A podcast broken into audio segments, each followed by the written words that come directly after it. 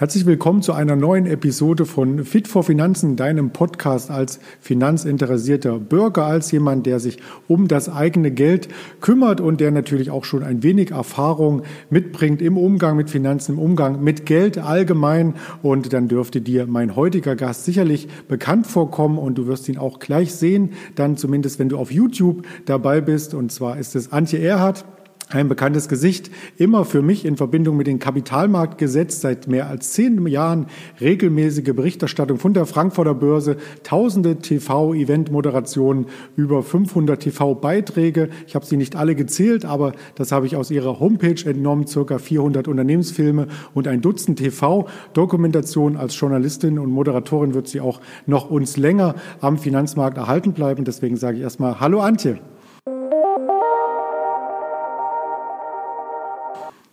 Hallo Andreas, vielen Dank für die Einladung. Toll, dass wir zusammen sprechen werden.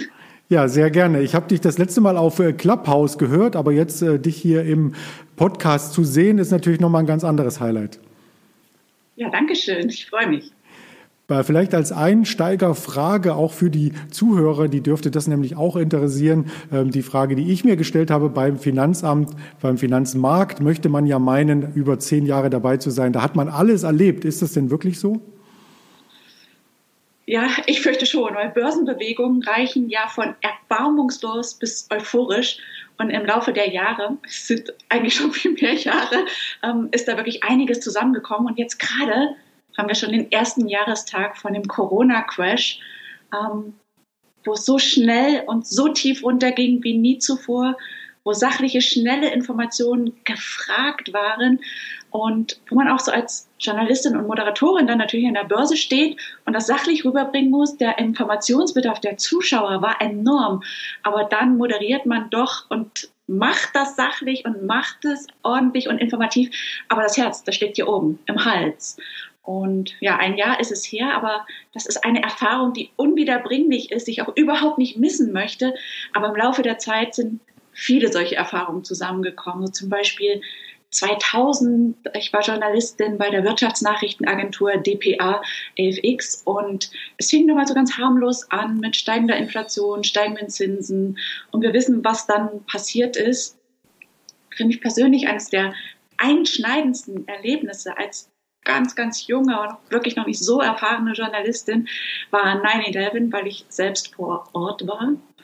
Und ja, andere Ereignisse begannen ja auch wieder vergleichsweise harmlos. So haben wir Deutschen so eher so in den Zeitungen, in den Medien erfahren, dass 2007 viele Amerikaner äh, ihre Hauskredite nicht mehr bedienen können und die Börsen liefen einfach weiter bis 2008 und drei Finanzinstitute mussten in Amerika in den USA gerettet werden. Alle gingen davon aus, beim vierten wird es genauso sein. Nein, war es nicht. Lehman fuhr gegen die Wand und es war der Beginn einer der größten wirtschaftlichen Krisen. Aber es ist auch immer wieder besonders, wie, wie schnell die Gegenbewegung geht. Wie schnell hat sich Amerika, wie schnell haben sich die USA erholt, während Europa noch in die Euro-Krise und in die Schuldenkrise äh, schlitterte. Und ja, dann natürlich der große Corona-Crash 2020 als was ganz Besonderes. Aber wir dürfen nicht vergessen, davor gab es elf Jahre lang Börsenhosse und diese, diese Vielfalt und diese spannenden Themen, Informationen, Nachrichten, Ereignisse, das ist was ganz Besonderes für mich. Ja, trotz dieser Krisen haben sich die Märkte immer wieder erholt. Also ganz klassisch sind Märkte aufwärts gerichtet und ähm, da kann man in so einer Krise, denke ich mal, mit der nötigen Erfahrung auch ruhig bleiben, oder? Ähm, ja, man muss es als, als Journalist, man muss es sachlich einordnen. Es, es nützt nichts, mit den eigenen Informationen äh, sich überrollen zu lassen. Ja, sachliche Informationen sind vor allem dann gefragt, wenn zum Beispiel Krisen passieren. Dann wir haben es ja gesehen, dass sehr, sehr viele Zuschauer, Leser, Anleger wissen wollten, was passiert ist, sich selbst nicht erklären konnten und auf Einordnung und Informationen angewiesen waren. Aber das Gute daran ist ja auch, dass seitdem eine viel stärkere Aktienkultur, gerade bei uns auch in Deutschland, ins Rollen kommt. Und deswegen ist die Krise ja auch mit zumindest kleinen positiven Vorzeichen behaftet. Ja, auch aus einer Krise kommt man ja immer ein Stück weit gestärkt hervor, heißt es. Und so sind ja viele Unternehmen, wie aktuell zum Beispiel die Heidelberg Zement, die hier einen harten Sparkurs fährt und dann gestärkter aus der Krise und dynamischer als zuvor hervorgeht. Ähm, aber lass uns nicht über die Einzelunternehmen sprechen. Das wird ja oftmals an der Börse praktiziert, sondern so ein bisschen persönlicher werden. Und da interessiert mich natürlich auch, wie bist du denn zu diesem Berufsbild gekommen? Wurdest du klassisch entdeckt oder hast du das Ganze erlernt? Ich habe das gelernt. Ich wollte Journalistin werden und habe schon während des Studiums bei Fernsehsendern, bei Radiostationen gearbeitet. Und mein erster Job war bei einer Produktionsfirma für einen Business TV für eine große deutsche Bank. Und das war noch zu den Zeiten, ja, vor der ähm, neue Markt passierte bzw. kollabiert. Das waren die Zeiten, wo wirklich tagtäglich neue Unternehmen an die Börse gingen, wo viele neue Technologien entstanden, spannende Stories passierten, spannende Unternehmen gegründet wurden, auch wenn nicht alle überlebt haben. Aber das war eine ganz besonders spannende Zeit und da war für mich klar, jo, angekommen. Das ist mein Thema, das ist mein Ding, auch wenn ich als Geisteswissenschaftler mir das Wissen dazu ähm, wirklich auch selber draufschaufeln musste aber das hat Spaß gemacht. Diese Faszination für Finanzen, die spürt man, wenn man dir zuhört. Das finde ich immer wieder sehr, sehr erfrischend. Und zum neuen Markt, du sagtest es bereits, viele Unternehmen gibt es jetzt nicht mehr. Viele sind aber auch wie Pilze aus dem Boden geschossen. Was war denn da deine erste Aktie? Ähm, bei mir waren es zwei erste Aktien. Ähm, zum einen T-Online und zum anderen Comdirect, beide heute nicht mehr äh, selbstständig börsennotiert. Und das war damals ganz süß. Ich habe von meiner ganz süßen Omi ähm, Geld geschenkt bekommen. Und das einzige Richtige, was ich damals gemacht habe, war es anzulegen. Völlig blauäugig. Das darf man gar nicht laut sagen, aber wirklich alles falsch gemacht. Weder die Geschäftsberichte gelesen, noch ein Peer Group Vergleich, noch Analysten Einschätzung, sondern wirklich blauäugigst investiert. Aber was soll ich sagen? Es ist gut gegangen, aber da hatte ich wirklich mehr Glück als Verstand.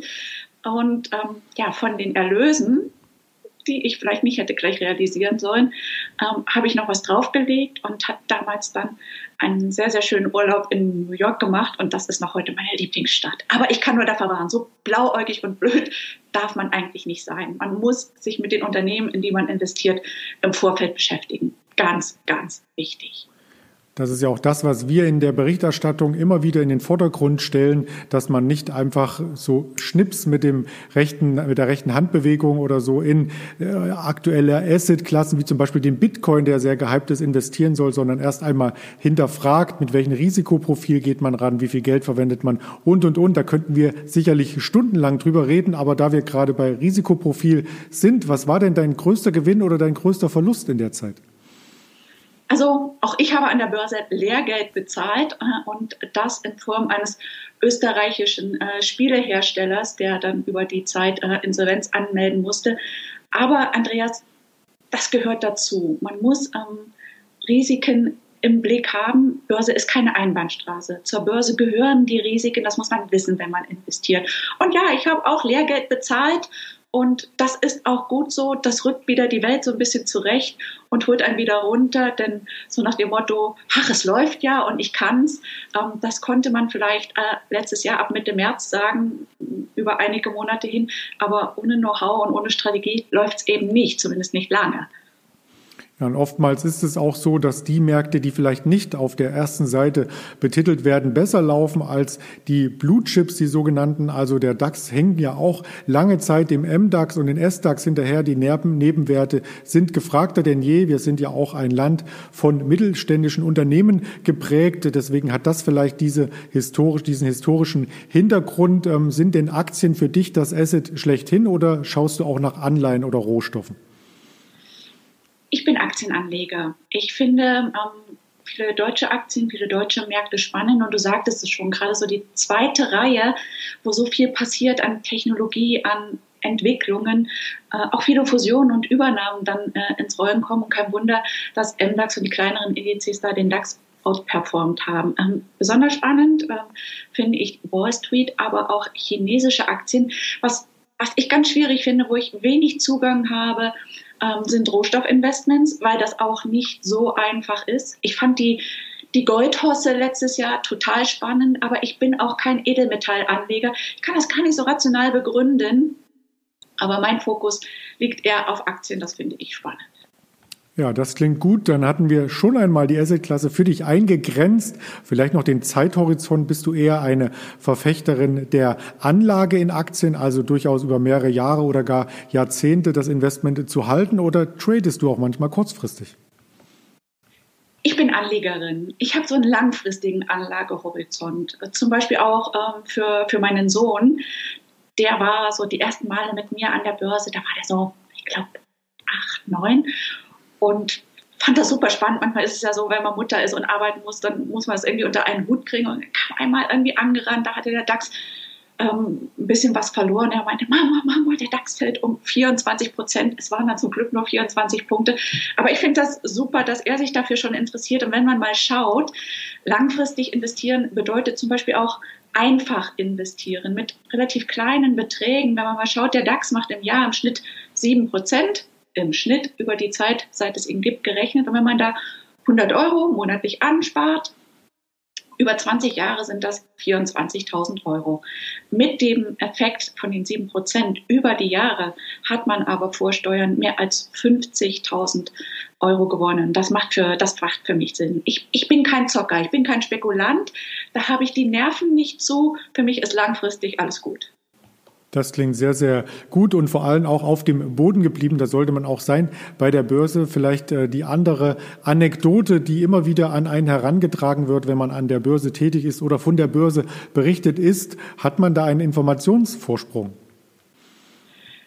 Man hat keinen Informationsvorsprung, aber man hat natürlich die perfekten Quellen um Informationen schnell, sachlich, seriös und auf den Punkt eingeordnet zu bekommen. Das heißt, wenn wir eine Kursbewegung sehen, die außerordentlich ist und es noch keine Nachrichten dazu gibt, dann kann es mal passieren, ich nehme meine Pumps Schnellschuhe aus und renne vom Büro runter ähm, zu, den, zu den Händlern und da ähm, ist dieses gute, ähm, konstruktive Miteinander sehr, sehr viel wert, dass man sich da auch schnell ähm, Einschätzungen holen kann, ähm, schnell Informationen eingeordnet bekommt und ja, dann auch selbst sehr sachlich und auf dem Boden argumentieren kann.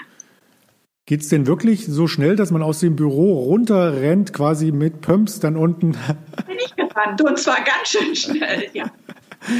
Ja, ich war auch schon ein, zwei Mal auf dem Parkett in Frankfurt als äh, Gast äh, für Interviews und habe dann äh, teilweise kleine Sendekabinen gesehen von verschiedensten ähm, TV-Formaten und äh, Sendern. Dahinter steckt dann doch mehr an Produktionsaufwand, als man denkt, oder? Das ist ein Produktionsaufwand. Man sieht ja zwar immer nur die Korrespondenten und Moderatoren vor der Kamera, aber dahinter steckt ein ganzes Team aus ähm, Redakteuren, aus Produzenten, Kameramann, Tontechniker, Produktionsleitung, Redaktion. Das sind ganz, ganz viele Leute, Grafik, Animation, die da zusammenarbeiten. Ähm, es ist eine Teamarbeit. Es zählt nicht nur der Einzelne, der letztendlich die Informationen einordnet und ähm, ja und nur, nur moderiert in Anführungszeichen. Das glaube ich. Und das ist bei mir nicht anders. Wenn ich einen Podcast aufnehme, dann ist die Zeit des Aufnehmens noch die geringste. Die Vorarbeit ist schon etwas länger und die Nacharbeit, dann das ganze Teilen, vielleicht auch noch schneiden, dann nimmt nochmal ordentlich was in Anspruch. Wie sieht's denn dann beim Bewegtbild aus, wenn ich mir so eine zweiminütige Berichterstattung vorstelle? Wie viel Aufwand steckt denn dahinter zeitlich? So tagesaktuelle Berichterstattung, Börsenberichte. Wir sind ja immer, immer am Ball. Ich habe morgens gucke ich ganz schön früh schon, ähm, was, was New York gemacht hat. Bis abends hinein ver verfolge ich Nachrichten und Kurse. Nicht, weil ich es muss, sondern weil ich es selber auch will. Und da hat man viele Informationen schnell parat und man muss das auch haben. Dann hat man nicht immer viel Vorbereitungszeit, weil ja ein Thema äh, das andere ablöst. Und das sind ganz viele Themen, die man über den Tag verteilt hat. Das sind Kursbewegungen, das sind Indizes, das sind Einzelaktien, das sind aber auch so Themen, wo man das große Ganze einordnen muss. Gerade jetzt haben wir das Infl Inflationsthema und die Zinsproblematik. Und was mir ganz, ganz wichtig ist, ist, dass man für die Zuschauer gewillt ist, die Zusammenhänge zwischen Wirtschaft, Politik und Kapitalmärkten klar und transparent zu machen. Man kann Börse nicht losgelöst von allem betrachten. Und wir haben gerade jetzt bei GameStop und den anderen Aktien gesehen, wohin das führen kann, wenn da nur spekuliert und gezockt wird. Mir ist es wichtig, dass die Leute die Zusammenhänge verstehen und ich finde auch gerade so diese wirtschaftlichen, konjunkturellen und politischen Zusammenhänge super, super spannend. Aber wenn man zum Beispiel jetzt recherchiert für einen Magazinbeitrag, wo ich ganz viele gemacht habe, oder für eine Dokumentation oder äh, Reportage, da ist der Aufwand viel, viel größer. Also für eine Dokumentation arbeitet man Woche und da ist Recherche key. Aber wenn man dann mal unterwegs ist, und ich war sehr, sehr viel in Asien unterwegs mit tollen Teams, mit tollen Kollegen, äh, habe ich viel und lange in China gearbeitet, in Vietnam, in Malaysia, auch in Europa. Da ist Recherche key und viele Geschichten da braucht man auch so den Blick für und die Offenen, Offenheit, die liegen dann wirklich erst auf dem Weg. Und dann muss man den Mut haben, sie auszugraben und vor Ort zu recherchieren und, und weiterzumachen. Aber das ist irre, irre spannend. Ich habe das viele Jahre gemacht. Ich habe das sehr, sehr gerne gemacht. Ähm, ich habe allerdings irgendwann gemerkt, ähm, als mein, als mein Sohn dann auf der Welt war und ich am anderen Ende der Welt gearbeitet habe, das fühlte sich dann nicht mehr so gut an und da hatte dann alles, alles seine Zeit. Aber es hat irre viel Spaß gemacht und ich hatte dann auch manchmal Themen gemacht, die jetzt nicht zuvor das, was mit Börse, Finanzen, Wirtschaft zu tun hatten. Zum Beispiel über den Klimawandel gearbeitet oder über, ja, Fassnacht, ganz anderes Thema. War irre spannend. Ja, das ist natürlich auch etwas, wo den, deine Fähigkeiten als Moderatorin und Journalistin zum Tragen kommen, dass du dich schnell in andere Themen einarbeiten kannst. Du hast auch mit größeren Unternehmen zusammengearbeitet, wenn man auf deine Homepage schaut. Ich verlinke das gerne noch einmal in den Show Notes für den interessierten Zuschauer. Kannst du vielleicht noch ein, zwei Projekte dieser Art benennen? Ja, ich habe ähm, auch für Unternehmen gearbeitet. Zum Beispiel gab es schon vor, vor über zehn Jahren so eine erste Welle mit Podcast. Und da war es toll, ähm, Podcast für Anleger und Anlegerinnen zu machen und mit Finanzinstituten zusammenzuarbeiten. Das hat irre viel Spaß gemacht. Aber wer mich kennt, weiß, ich bin ein großer Fan von, von Autos. Ich interessiere mich mehr für Autos als für die gängigen Frauenthemen, in Anführungszeichen wie Mode, Lifestyle.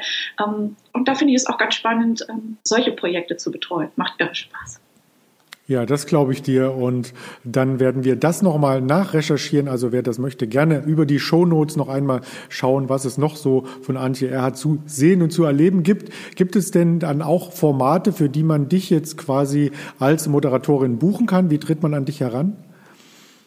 Ja, gerne, sehr, sehr gerne. Ich stehe wahnsinnig gerne auf der Bühne. Ich möchte gerne die Leute informieren. Ich möchte sie alle mitnehmen. Ich möchte, dass jeder in Deutschland weiß, wie Börse funktioniert und dass Aktien und Börseninvestments gar nicht so schwer sind und dass das auch irre Spaß macht. Von daher, ja, gerne. Ich moderiere sehr, sehr gerne und mehrere Informationen gibt es auf meiner Website antje-erhard.de und ich persönlich bin auch erreichbar unter info at antje-erhard.de.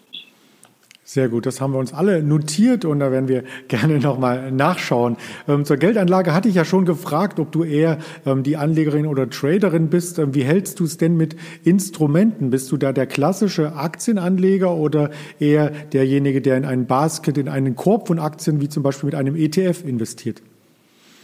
Sowohl als auch. Ich habe ähm, sowohl ähm, ETFs im Fokus wie auch Einzelaktien.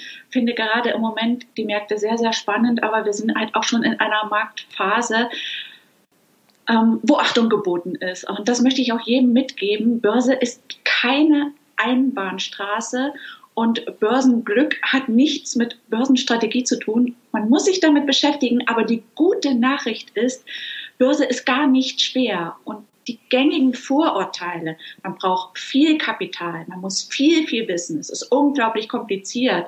Das stimmt einfach nicht. Man kann mit kleinen Beträgen anfangen zu investieren.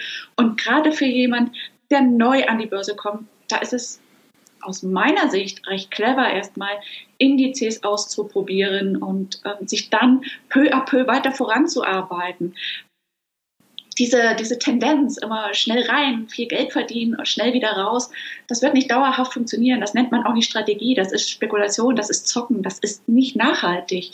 Und von daher bin ich ein großer Fan von zum Beispiel ETFs und Aktien. Dürftest du denn alle Produkte handeln, wenn du direkt von der Börse berichtest, oder gibt es da auch Einschränkungen? Um, ähm, da, gibt es, da gibt es Einschränkungen und das ist auch gut und richtig so, weil Journalismus sauber sein muss Und dann muss man halt auch mal sagen, was man im Depot hat oder, oder hatte. Aber das ist völlig in Ordnung. Transparenz gehört mit dazu. Das sichert unsere Glaubwürdigkeit. Wenn du jetzt zum Beispiel zur klassischen Bank, zum klassischen Bankberater kommen würdest und er kennt dich aus einem der Fernsehformate, dann würde er dich doch gar nicht beraten, sondern eher von dir eine Beratung annehmen wollen, oder? ja, der Bankberater vielleicht nicht, aber klar werde ich häufig gefragt, hey, hast du mal einen Tipp? Ähm, wo lege ich jetzt mein Geld an? Mm -mm. Ich bin kein Berater, ich darf das nicht. Ich gebe keine Empfehlung, ich darf keine Empfehlungen geben. Ähm, ich kann selbst für mich entscheiden, aber ich kann es für niemand anderes tun. Und meine Message ist immer, Börse ist einfach. Man muss nur einfach mal anfangen, ein bisschen Wissen dazu erwerben. Und ein guter Tipp für die Praxis ist immer, was ich so mitgebe. Leute, wenn ihr noch keine Erfahrung habt, nehmt mein Musterdepot, richtet euch das ein bisschen ein und bekommt ein Gefühl, wie die Märkte ticken und wie eure Entscheidung funktioniert oder eben auch mal nicht funktioniert. Musterdepots haben so ein bisschen das Risiko, dass man das Risiko ja ausblendet, weil es kein echtes Geld ist, mit dem man da spielt. Da sitzt so ein Teufelchen auf der Schulter und sagt, los, mach. Und das andere Teufelchen sagt, hast du nicht gehört? Und von daher ähm, muss man im Hinterkopf behalten, das ist nicht die Realität, aber es ist zum Üben, Lernen, Probieren, Einsteigen gut. Ich muss noch mal eine kleine Lanze für all die Daytrader und diejenigen, die kurzfristig handeln, brechen, ähm, da ich natürlich auch sehr viele kenne und da ich auch kurzfristig unterwegs bin. Also es ist natürlich nicht alles ähm, zocken, sondern eher das, wenn man das Risiko nicht beachtet und alles auf eine Karte setzt, dann wird es als zocken ähm, tituliert. Äh, spekulieren heißt ja lateinisch spekulare beobachten. Das wollten wir auch noch mal herausstellen, oder? Das ist richtig, ja, natürlich. Daytrader, die was von ihrem Geschäft verstehen, das ist was ganz anderes als die GameStop rein, raus, Zocker. Das muss man auch ganz klar trennen. Und ich finde, äh, wer traden kann, wer ähm, das verstanden hat und auch wirklich gut umsetzen kann, hat meine absolute Bewunderung. Ich habe nicht die Nerven dazu. Ja, das ist auch wirklich ein nervenaufreibender Job, wobei ähm, viele Trader sich gar nicht in die Öffentlichkeit trauen und sagen, sie haben nicht den Nerven dazu, vor der Kamera zu sprechen. Was schade ist, weil äh, Trading und äh, das Wissen darüber ist ähm, sehr, sehr viel wert. Und bevor Leute in den Brunnen fallen und sich entweder auf Leute einlassen, ähm, wo sie abgezockt werden, was es leider gerade in den sozialen äh, Medien immer mehr gibt, ähm, ist es wichtig, dass man, ähm, dass Trader auch ihre Strategien erklären ähm, und erklären, wie sie dazu gekommen sind. Und da kann man mitlernen. Ähm, ich bin da auch gerne bereit, weiter dazu zu lernen. Ich finde das extrem spannend. Wie können wir denn eigentlich noch die Mehrheit der Deutschen von dem Aktieninvestment, du hast es schon ein Stück weit getan, aber noch mehr begeistern? Denn die Aktionärsquote ist ja im internationalen Vergleich noch relativ gering. Ja, das ist, ähm, da müssen ganz viele Faktoren besser zusammenspielen und ineinandergreifen. Politik, Wirtschaft, Finanzinstitute. Ähm, es wäre zum Beispiel super, wenn es ähm, politische Anstöße gibt, Altersvorsorge über Aktien abbilden zu können und es da steuerliche Förderungen gäbe. Ähm, was wir jetzt in den letzten elf, zwölf Monaten gesehen haben, ist, dass viele, gerade Neobroker, ja, Neuanleger eingesammelt haben zu Hunderttausenden. Aber der Trend geht natürlich auch äh, zum mobilen Traden. Und das haben einige Institute völlig verschlafen. Sowas darf nicht passieren. Also das muss einfach, da muss einfach auch mehr schneller Wandel her. Und digital, digitales Anlegen, Digitalisierung ist da was ganz, ganz Wichtiges.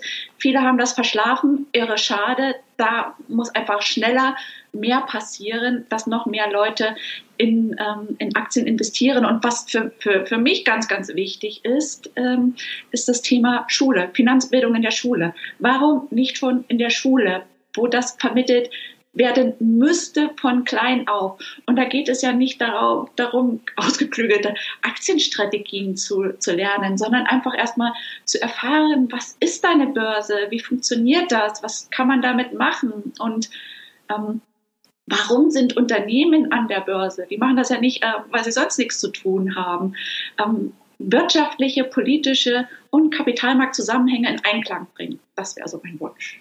Ja, das wünsche ich mir auch. Das ist die positive ähm, Seite, wie man Menschen begeistern kann. Vielleicht kann man das auch über die negative, auch wenn viele das nicht hören möchten, tun, indem zum Beispiel die Inflation steigt, indem hohe Sichteinlagen auf der Bank besteuert werden, um einfach die Menschen ein Stück weit zu ihrem Glück zu zwingen. Ansonsten wird eben das Geld insgesamt auf der Bank immer weniger wert, wenn man es nicht richtig investiert. Ja, in Zeiten negativer Zinsen kommt man eigentlich kaum an Aktien vorbei. Und ja, ich habe es gesagt, es ist ein Risiko damit verbunden, aber ich, wenn ich mit Leuten spreche, dann sage ich auch immer, was ist denn das größere Risiko, in Aktien zu investieren, langfristig eine Rendite zu haben. Wenn man über die Jahre schaut, dann ist über sieben, zehn Jahre die Performance immer positiv. Oder das Geld auf dem Sparbuch liegen zu haben und garantiert zuschauen zu können, wie es weniger wird. Also von daher ist für mich eigentlich das Sparbuch das größere Risiko. Letztendlich muss es jeder für sich selber wissen, aber die Argumente liegen ja eigentlich auf der Hand. Ja, du sagst es. Und vielleicht noch einmal von vorhin das aufgreifen zu wollen, äh, den ganzen Tag sich mit dem Thema Wirtschaft und Finanzen zu beschäftigen, davon begeistert zu sein, das spürt man, glaube ich, bei uns beiden. Das bringt auch so ein Stück weit aber das Problem mit sich, äh, schwer abschalten zu können. Wie hältst du das denn im Urlaub? Schaltest du komplett alles ab oder äh, bist du dann nur für die wichtigsten Streams oder Twitter-Feeds zu erreichen? Ähm, ich versuche komplett abzuschalten. Gelingt mir nicht immer aber es, es wird lang, langsam besser. Die Vergangenheit hat mich da auch so ein bisschen zurechtgerückt. Ich war gerade im letzten Jahr ziemlich krank und lange krank. Und das fühlte sich nicht gut an. Und dann mal so innezuhalten und zu gucken, ey, Moment mal, läuft hier was aus dem Ruder? Das war ein ganz wichtiger Faktor. Und ich übe noch daran, was mich so ein bisschen aufrecht hält, was mich so auch so ein bisschen von der Arbeit ablenkt. Natürlich, ich habe Familie, das ist, das ist toll, das ist das Beste überhaupt. Ich spiele Klavier, das ist, kommt viel zu kurz, aber das mache ich seit vielen Jahren und mache es irre gerne. Ich lese unglaublich viel, bin großer Formel 1-Fan, das kann schon mal sein, dass ich Sonntagnachmittag echt vorm Fernseher sitze und die Rennen verfolge. Hat ein bisschen abgenommen, aber zu den, zu den Zeiten, als ähm, Michael Schumacher ähm, vor allem für Ferrari fuhr, da war der Sonntagnachmittag eigentlich gesetzt. Also von daher Urlaub und, und Balance. Ich arbeite noch dran, aber es wird immer besser und ich versuche im Urlaub dann auch wirklich gut abzuschalten. Das ist schön und da gewährst du uns ja natürlich auch ab und zu mal ein bisschen private Einblicke. Also ich folge dir schon länger auf Instagram. Was gibt es denn noch für Kanäle, wo man dich antreffen darf? Ja, ich bin ähm, ein Fan von Instagram und gucke selbst was andere da machen, finde das, find das sehr spannend. Clubhouse finde ich jetzt ein tolles Format. Ähm, auf LinkedIn bin ich zu finden und gelegentlich auch auf Facebook. Das ist super und ich glaube, überall da folge ich dir schon. Dann haben wir ja alles zusammen. auch gut so. Was zum Beispiel gerade auf Instagram für mich äh, unglaublich spannend ist, das ist so der Austausch mit Kollegen wie dir und auch immer zu, zu lesen, zu sehen, was, was ihr macht. Und deine Welt ist ja, wie gesagt, die, die Trading-Welt, wo ich noch viel, viel lernen muss. Das ist auch gut und richtig so. Wer aufhört zu lernen, ist, weiß ich jetzt nicht, was die Leute dann machen. Aber ich finde das extrem spannend, möchte da mehr Wissen aufbauen, äh, vielleicht auch mal traden, lernen, mich mal so in so einer Auszeit auch genau damit beschäftigen. Das wäre noch so, so ein Ziel, was ich habe, aber auch äh, von anderen Kollegen zu, zu lernen, zu, zu sehen, wie die arbeiten, was sie machen, finde ich extrem gut. Das glaube ich auch. Und Ziele sollte man immer im Leben haben, beziehungsweise Pläne. Ziele sind ja immer nur die Zwischenschritte. Was hast du denn noch für Pläne? Ach, Pläne, ich bin, ich bin kein so ein Langfristplaner. Ähm, ich versuche mal besser und mal schlechter im Hier und Jetzt zu sein. Und gerade so das letzte Jahr hat uns ja gelehrt, dass man so schlecht lange planen kann. Ähm, ich finde ganz spannend, was, wie sich, wie sich mein Sohn entwickelt. Ne? So, gerade hatte ich ihn noch am Arm, jetzt ist er auch schon größer. Das finde ich toll. Ich würde mich freuen, wenn in diesem Jahr die Pandemie überwunden ist. Das ist für mich was Wichtiges. Wenn ähm, Normalität wieder zurückkehrt. Auch gerne neue Normalität, wo wir viel mitnehmen, was wir jetzt gelernt haben und was gut und richtig und schön ist und auch bleiben soll. Ähm, da habe ich gelernt, also so viel mehr Kontakt zum Beispiel mit meinen Eltern zu pflegen. Ähm, das war eine Erkenntnis der Krise und die, die freuen sich natürlich äh, weiter. Das, das wird bleiben. Und die ganzen positiven Erkenntnisse, die möchte ich ähm, weiter mittragen. Ja. Aber Langfristplanung habe ich eigentlich. Das ist doch ein tolles Schlusswort. Eine halbe Stunde wollten wir miteinander reden. Das war eine Punktlandung. Also du hast deinen Job als Moderatorin äh, quasi verinnerlicht. Du lebst es. Und ähm, mein Plan war heute, das Interview mit dir aufzunehmen und natürlich auch im Kanal von Fit for Finanzen hier weitere spannende Gesprächspartner für dich als Zuhörer, als Zuschauer zu präsentieren. Und damit bedanke ich mich ganz recht herzlich bei dir, Antje, und wir bleiben natürlich in Kontakt. Andreas, das Vergnügen war ganz auf meiner Seite. Vielen Dank, dass du mich eingeladen hast. Es hat viel, viel Spaß gemacht. Und natürlich bleiben wir in Kontakt, denn ich muss ja noch viel von dir lernen und möchte das auch. Oh ja, das geht runter wie Öl. Ganz lieben Dank. Und allen Zuschauern wünsche ich jetzt noch einen schönen Abend, egal wann du es hörst, vielleicht auch einen schönen Nachmittag, ein schönes Wochenende. Bis zur nächsten Episode bei Fit for Finanzen. Dein Andreas Bernstein.